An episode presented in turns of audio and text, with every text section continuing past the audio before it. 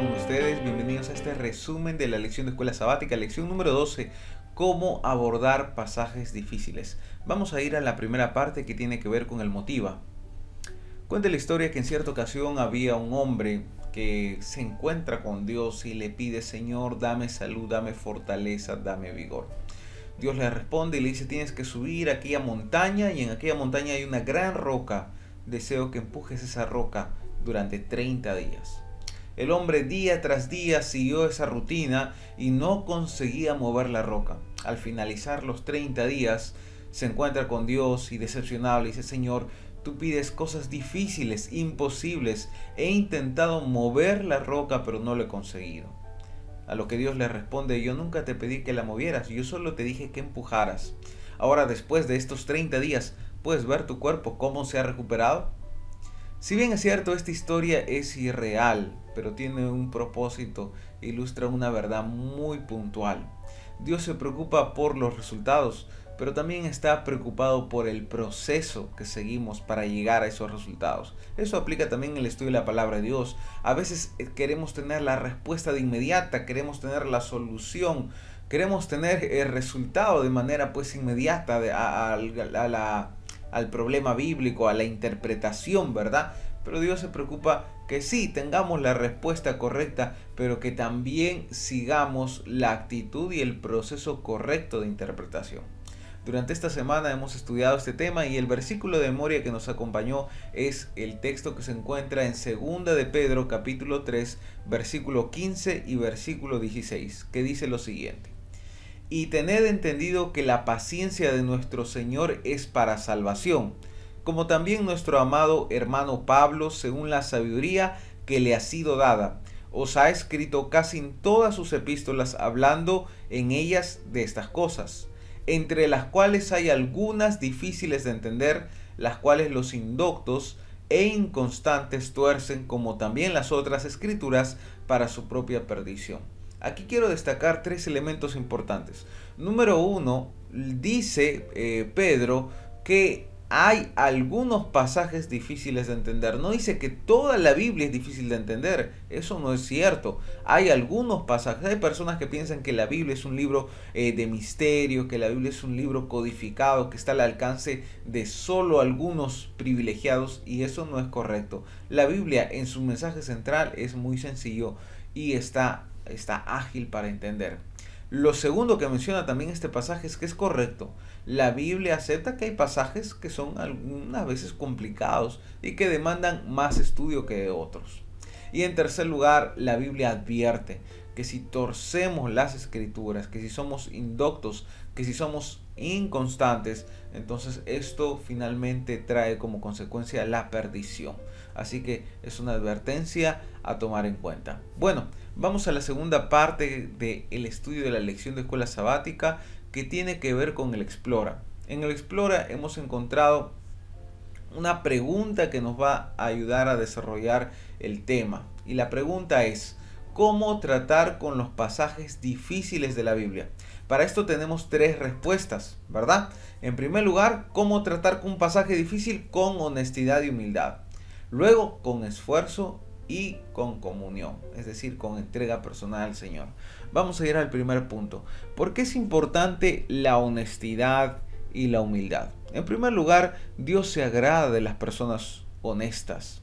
Además, la honestidad nos protege, sí, nos protege de meternos en muchos problemas. ¿Cuántos problemas nos hemos metido por no ser honestos, por no decir la verdad? Cuando, es uno, honesto, cuando uno es honesto, pues no hay nada que inventar, no hay nada que especular, pero cuando uno no es honesto, no es sincero, entonces ahí vienen los problemas. Además, la honestidad es el primer paso para aprender. Uno es honesto y debe reconocer que ese pasaje es difícil. No debe decir, no, ese pasaje sí lo sé, es fácil, e inventar alguna explicación superficial. Eso es peligroso. El honesto reconoce, este pasaje sí, es difícil. El honesto dice, necesito prepararme más, necesito leer, necesito estudiar más. Pero la persona que no es honesta se satisface con sí lo sé y inventar alguna interpretación que no es lo correcto. Además, la honestidad evita argumentos superficiales. Cuando no sabemos, a veces intentamos colocar uno u otro argumento, ¿verdad? De lo que nosotros conocemos o nos parece que debería ser la respuesta. Pues la honestidad evita que coloquemos esos argumentos innecesarios. Y finalmente, y más importante, hablando de la honestidad, la honestidad genera este tesoro que vale oro, que es la confianza. Cuando tú eres honesto y le dices a una persona que te pregunta, pues no sé, voy a averiguar más, quiero estudiar más, quiero conocer más, la impresión que la persona eh, se lleva no es tanto negativa de que no conoces, sino de que eres sincera, de que eres honesta y la persona puede confiar en ti a la próxima vez que pues tú tengas alguna respuesta para ella. Bueno, no solo la honestidad está de un lado, sino que también va de la mano de la humildad.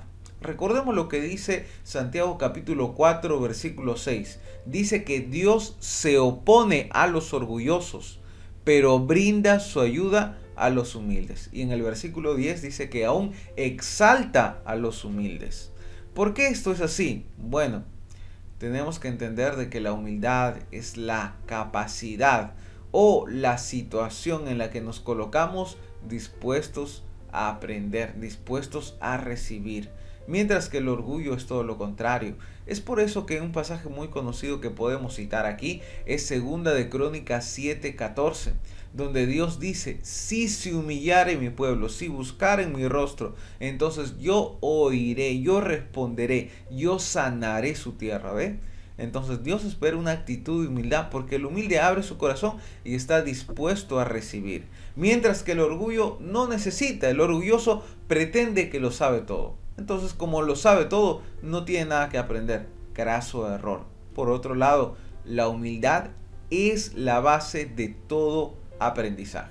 Muy bien, honestidad y humildad, primer punto. Segundo punto tiene que ver con el esfuerzo. Sí, todo esfuerzo es bueno en proporción, ¿no? A, a, lo que sea correcto, a seguir el camino este, apropiado. Ahora, miren, cuando hablamos de la Biblia, a veces nosotros quisiéramos tener este, la, la respuesta de manera inmediata, ¿verdad? Y vivimos, buenos, eh, en una sociedad en la que queremos todo rápido, delivery, queremos una descarga rápida de internet. Entonces, eso es. Pero olvidamos de que muchas veces el esfuerzo y la dedicación en sí, ese proceso llega a ser una bendición. Hay un texto en Gálatas 6, 9 que dice lo siguiente. Así que no nos cansemos de hacer el bien, porque si seguimos haciéndolo, Dios premiará su debido tiempo. Recuerda, Dios bendice el proceso como el resultado. Poner un ejemplo, tal vez encontré ese texto que dice que el fin de la ley es Cristo, ¿no? Y yo tengo la duda, ¿cómo es que el fin de la ley es Cristo? ¿De qué tratará? Y después de unas semanas, mes de estudio, llego pues a la conclusión, no se refiere fin del cierre, sino el propósito. Vaya qué bendición. Llegué a un resultado que es una bendición, pero también ha sido una bendición todo ese mes, porque en ese mes o en esa, semana, en ese día o en esas horas, estuve más en contacto con el Señor, estuve más en contacto con la Biblia, más oración. Así que tengo dos bendiciones, la de la respuesta y la bendición muy especial de la experiencia de haber pasado tiempo con Dios. Ahora recuerda algo, muchas veces no vamos a tener la respuesta de manera inmediata, pero lo que podemos hacer es poner en práctica ya aquello que entendemos y que claramente es una verdad, es una verdad pues evidente en la palabra de Dios. No esperemos para poner, no, pongamos en práctica lo que Dios ya ha revelado y lo que podemos entender. Finalmente, vamos al tercer punto del contenido que es un punto importante, yo creo, un poco más que lo demás, y tiene que ver con nuestra comunión y nuestra entrega sincera a Dios. Mire, esta cita es del Camino a Cristo, página 91, permíteme leer. No podemos obtener sabiduría sin una atención verdadera y un estudio con oración. Algunas porciones de la Santa Escritura son en verdad demasiado claras para que se puedan entender mal, pero hay otros cuyo significado no es superficial, no se discierne a primera vista. Se debe comparar pasaje con pasaje. Debe haber un escudriamiento cuidadoso, una reflexión acompañada de oración. Miren, importante, escudriñar, reflexión, oración. Helen de White subraya siempre estas palabras, escudriñar un estudio, leer la Biblia aquí, comparar pasaje, pero no solo eso, tiene que haber reflexión, el meditar, ¿no? el pensar, el interiorizar, y eso tiene que ir acompañado, obviamente, con la oración. ¿Qué más puedo hacer para tener una buena interpretación de la Biblia? También debo saber de que el mejor intérprete de la Biblia es la Biblia misma. Hay muchas personas que se ven tentadas a decir, bueno, mire, encontré este pasaje, está difícil, vamos a ver qué dice el YouTube, vamos a ver qué dice el Google. Y encuentran y van a encontrar muchas cosas, tantas filosofías que están de aquí por allá, que pues, pues nos, nos llevan a cualquier conclusión. Es muy peligroso. Deja que la Biblia se interprete a sí misma. Ejemplo, tenemos aquí a los bereanos. Llegó Pablo a predicar a Berea. Los bereanos pues escucharon la palabra de Dios, como dice Hechos 17:11, recibieron la palabra con toda solicitud, escudriñando diariamente las escrituras para ver si estas cosas eran así. Ah, la actitud de los veranos fue siempre ir a la Biblia. Otro ejemplo, eh, tenemos el caso de Felipe y el etíope. El etíope pues estaba leyendo un texto de Isaías, más precisamente Isaías 53, y no entendía, se le acerca a Felipe y le hace la conocida pregunta, ¿verdad? ¿entiendes lo que lees? A lo que el hombre contestó, pues no entiendo, no tengo quien me explique, no sé si este texto habla del mismo profeta o de otro, y es ahí donde Felipe responde. Ahora, presta atención a la respuesta de Felipe. La respuesta de Felipe no fue, bueno, a mí me contaron, o bueno, déjame contarte mi experiencia, mi testimonio, o yo vi por acá. No, la respuesta de Felipe fue la siguiente. Felipe abrió su boca y comenzando desde la escritura, desde, desde la Biblia, comenzó aquí, ¿eh? en la Biblia, le anunció el Evangelio de Jesús. Felipe no apeló a otra autoridad más que a la autoridad de la Biblia. Así que amigos, eh, en este punto es importante destacar lo siguiente. La comunión que tiene que ver con una lectura de la Biblia, un estudio, el usar la propia Biblia acompañado de meditación y con oración es una herramienta poderosa para conocer el significado de la palabra de Dios. Muy bien, vamos a la tercera parte que tiene que ver con la aplicación. Algunas preguntas para meditar que vamos a dejar ahí en el aire para que usted pueda compartir en su unidad de escuela sabática virtual o en familia o en el momento que tenga repaso de la lección. Número uno, ¿cómo puedo ser humilde? ¿Será que la humildad es algo innato que tenemos o es algo que yo puedo comprar en la farmacia, o algo que puedo aprender en una escuela? ¿Cómo es que obtengo humildad? Ahí te dejo un texto para que pueda ayudarnos a responder. En segundo lugar, ¿qué hacías cuando encontrabas un pasaje difícil?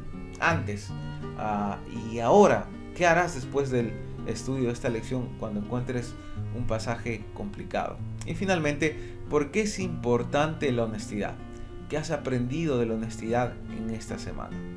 Bueno, vamos a, al último punto que tiene que ver con el desafío, el CREA. Y el desafío es el mismo, porque es el desafío más importante que tenemos. Nuestra batalla está ahí. Número uno, sí, la oración.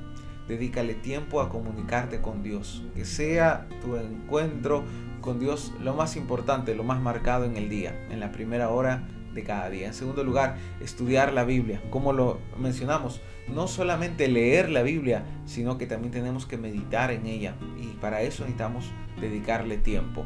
Y en tercer lugar, comparte el amor de Cristo hacia los demás.